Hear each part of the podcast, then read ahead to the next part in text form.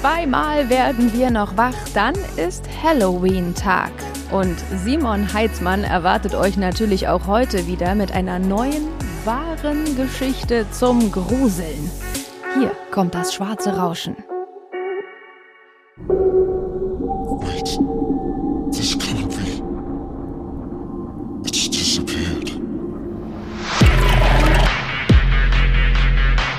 Schwarzes Rauschen mit Simon Heitzmann.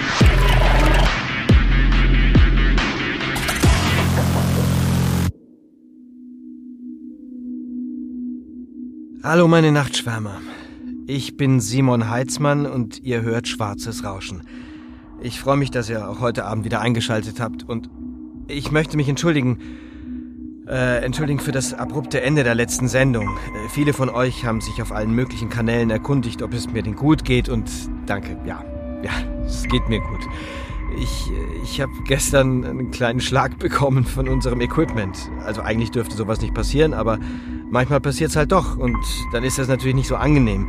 Die, naja, sagen wir mal, problematische Anruferin von gestern hat dann ihr Übriges getan. Äh, Da musste ich einfach einen Cut machen an der Stelle. Das ging nicht anders. Aber das alles soll mich natürlich nicht davon abhalten, auch heute Abend wieder einer hoffentlich wahren Horrorgeschichte zu lauschen.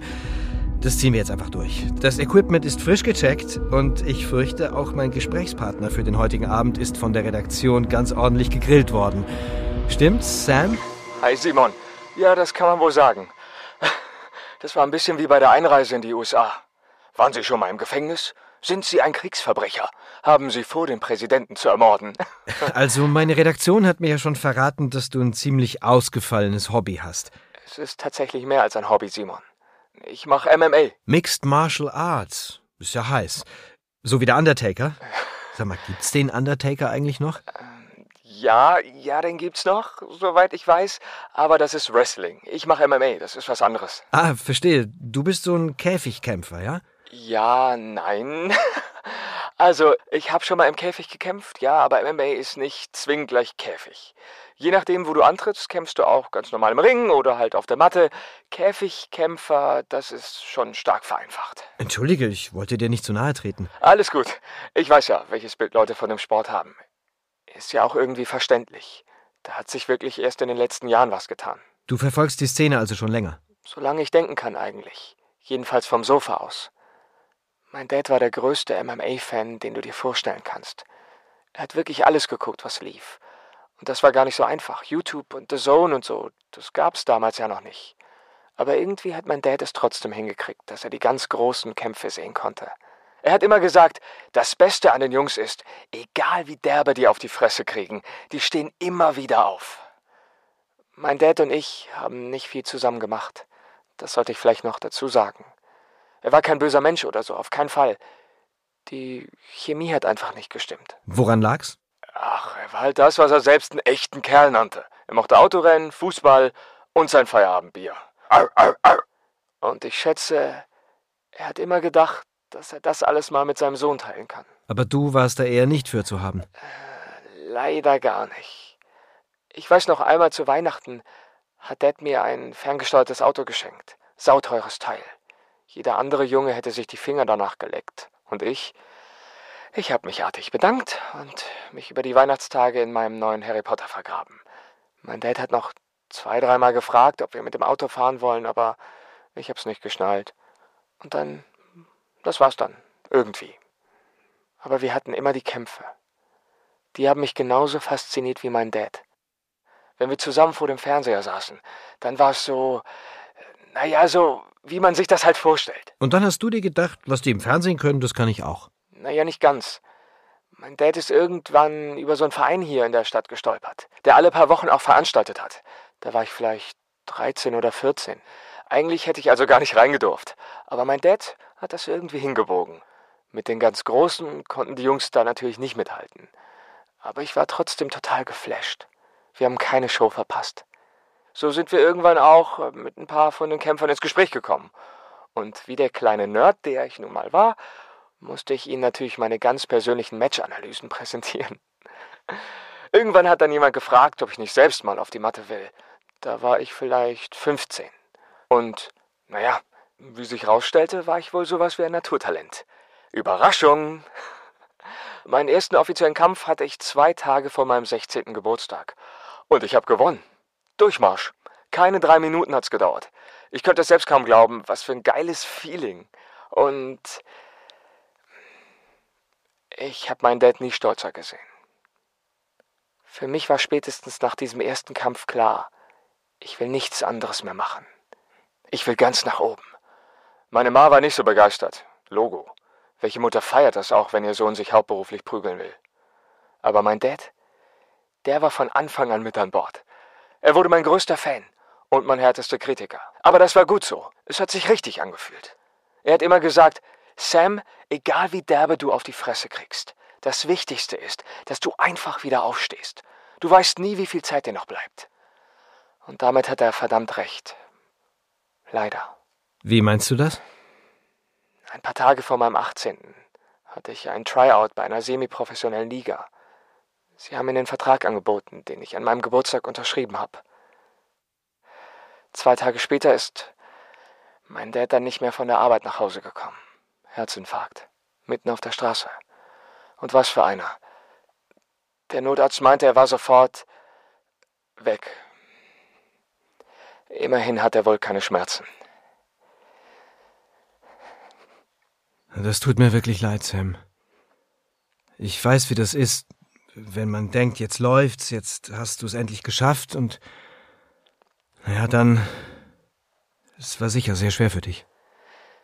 Ich dachte, der Sport würde helfen. Am Tag nach der Beerdigung stand ich um kurz nach sechs auf der Matte, um zu trainieren. Aber es wollte mir nichts gelingen. Als hätte ich mit meinem Dad alles beerdigt, was ich gelernt hatte. Ich konnte mich einfach nicht mehr konzentrieren. Ich war ständig müde. Irgendwann saß ich in der Kabine und konnte nur noch heulen. Ich war mir sicher, irgendwas stimmt nicht mit mir. Irgendwas ist falsch.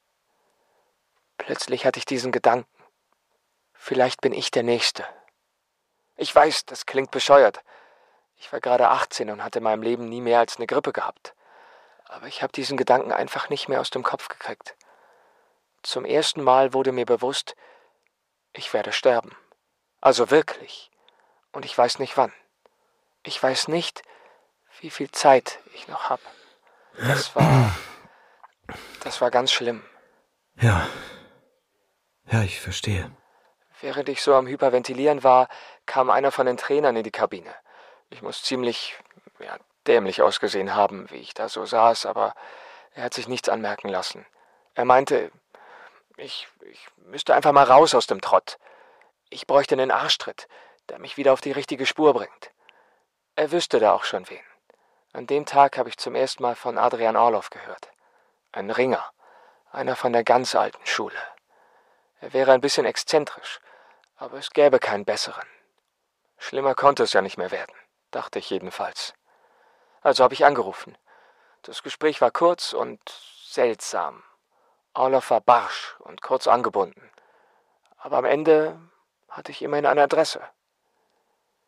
Wenn ich eine Zeitmaschine hätte, ich hätte die scheiß Telefonnummer verbrannt. Aber da du keine hast, bist du wahrscheinlich zu dieser Adresse gefahren. Bin ich. Es war eine halbe Weltreise. Am Ende stand ich vor so einem runtergekommenen Einfamilienhaus am Stadtrand. Als Olaf mir aufgemacht hat, war ich ziemlich überrascht. Nach unserem Telefonat hatte ich einen grimmigen alten Knacker erwartet. Stattdessen stand ein Riese vor mir.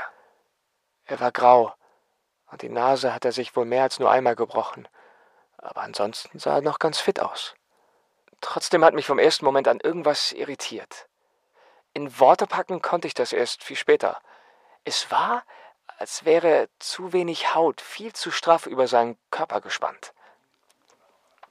Sein Gesicht war war wie eine Maske. Keine Höhen, keine Tiefen, kaum Regung. Und sein Mund, der stand immer ein Spalt breit offen. Das war schon freaky. Er hat mich von oben bis unten begutachtet, wie so ein Stück Fleisch.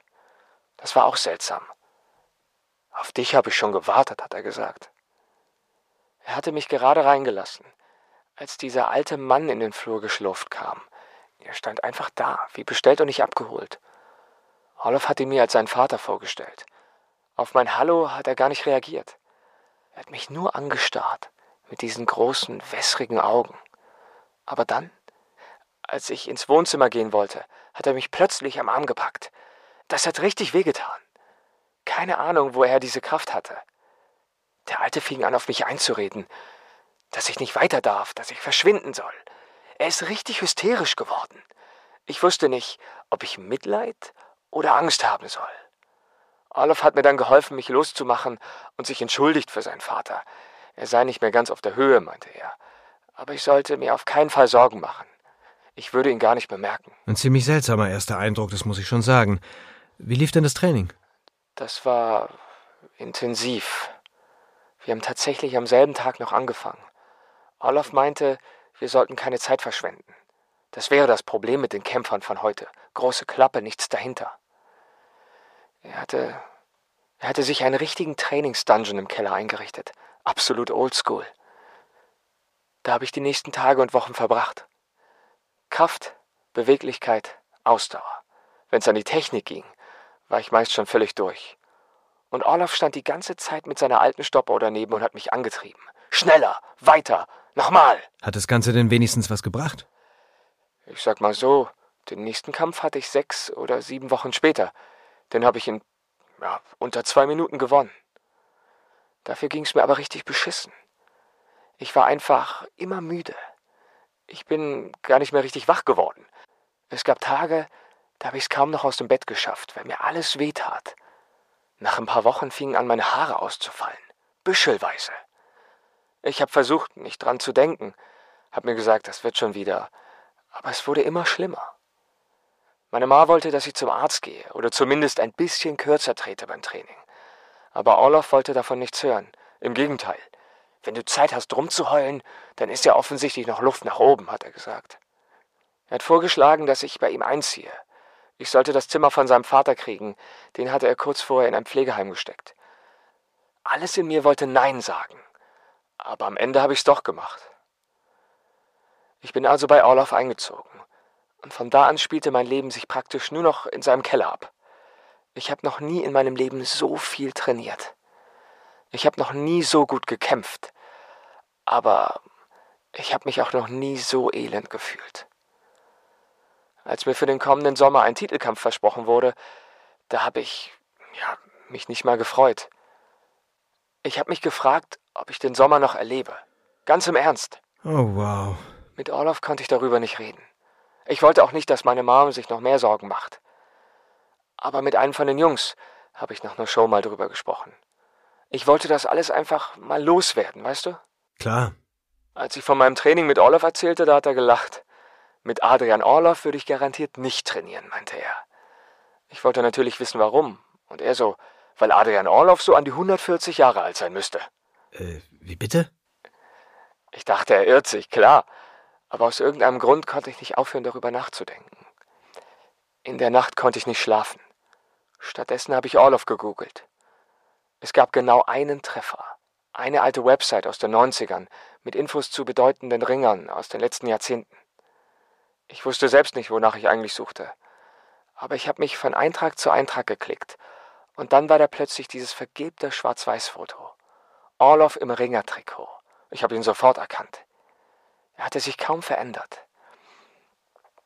Und das, obwohl das Foto 1914 aufgenommen wurde. 1940, meinst du? Nein, 1914. Aber dafür muss es doch irgendeine vernünftige Erklärung geben.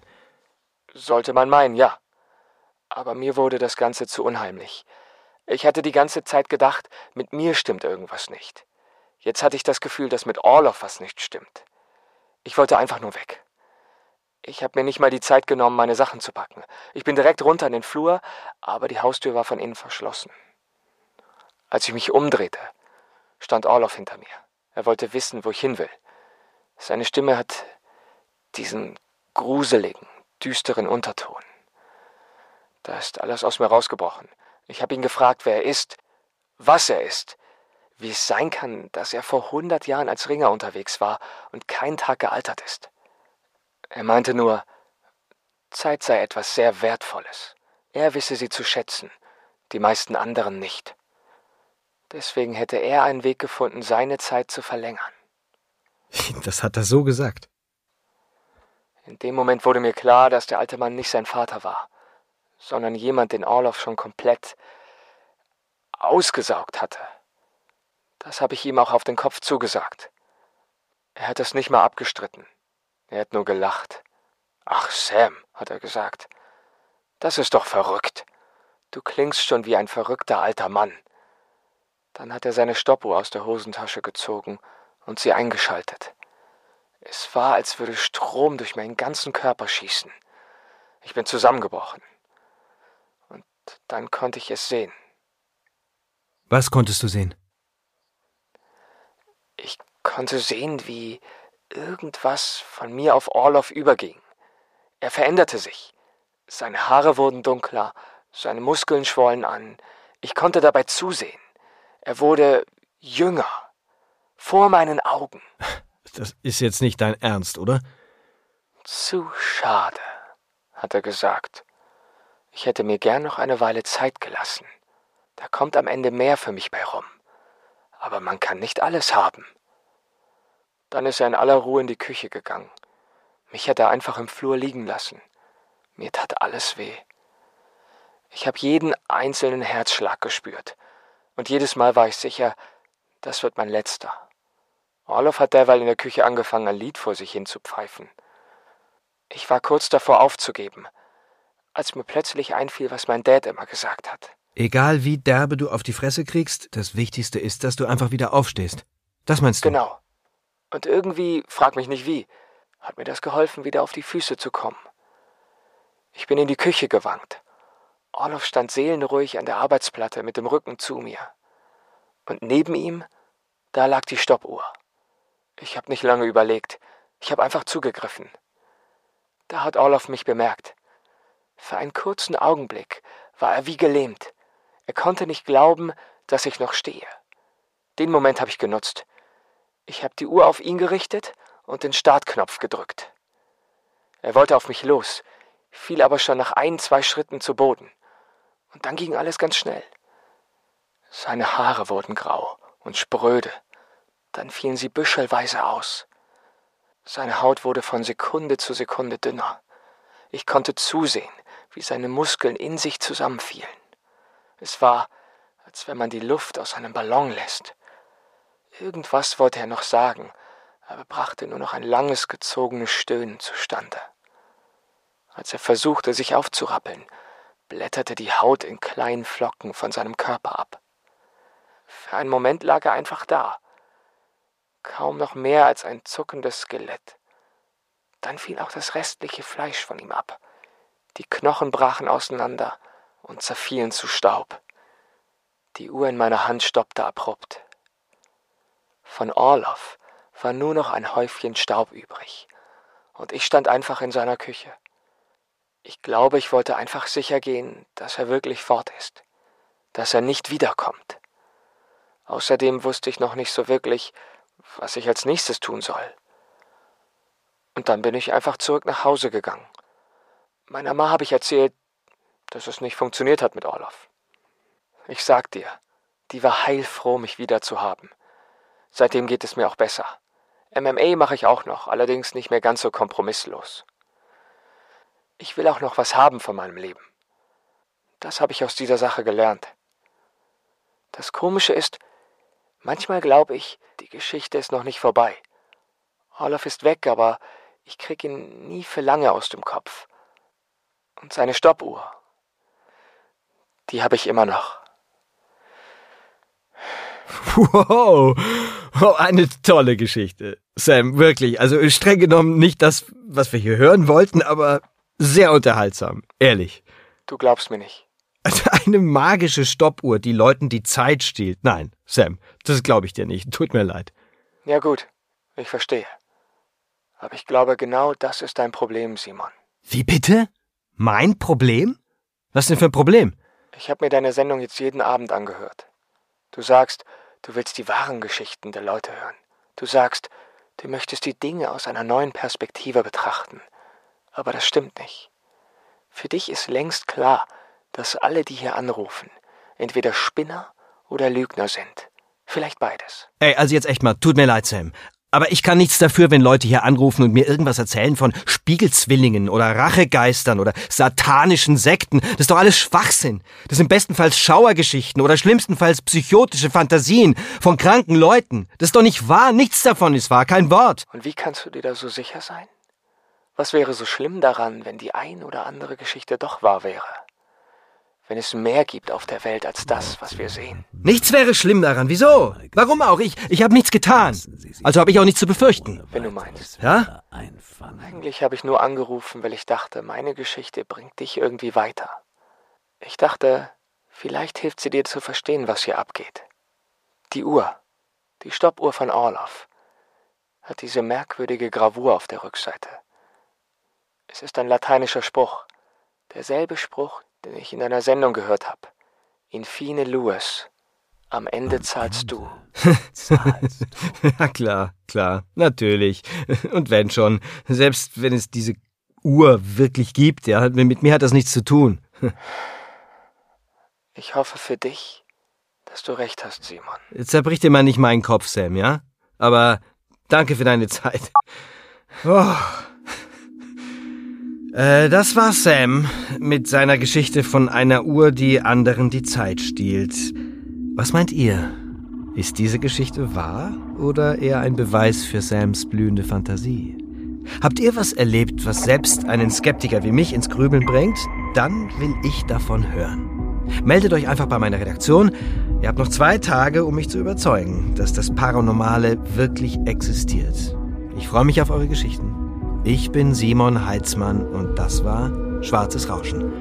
Schlaft gut, meine Nachtschwärmer.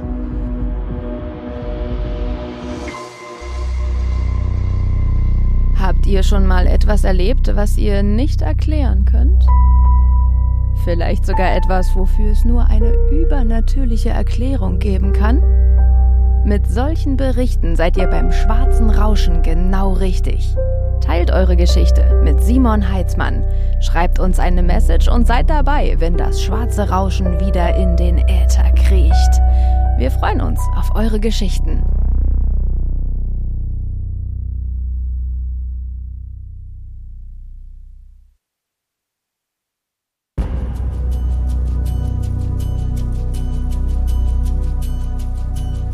Schwarzes Rauschen ist ein Fayo Original nach einer Idee von Victor Redman.